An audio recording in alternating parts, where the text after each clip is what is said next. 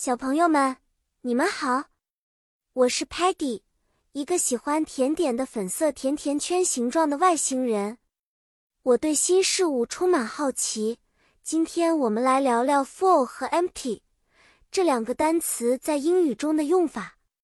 这个故事的主题是学会区分 full 和 empty 这两个单词。full 意味着满的，没有空间了。比如。当我吃了很多甜点，我的肚子就是 full，而 empty 则是空的，什么也没有。像 Telemann 的电量如果用完了，它的电池就是 empty。当我们喝水的时候，开始时水杯是 full of water，喝完后水杯变成了 empty。还有，当 Sparky 带我们乘坐火箭旅行时。火箭里的燃料箱也是 full，这样我们才能飞得更远。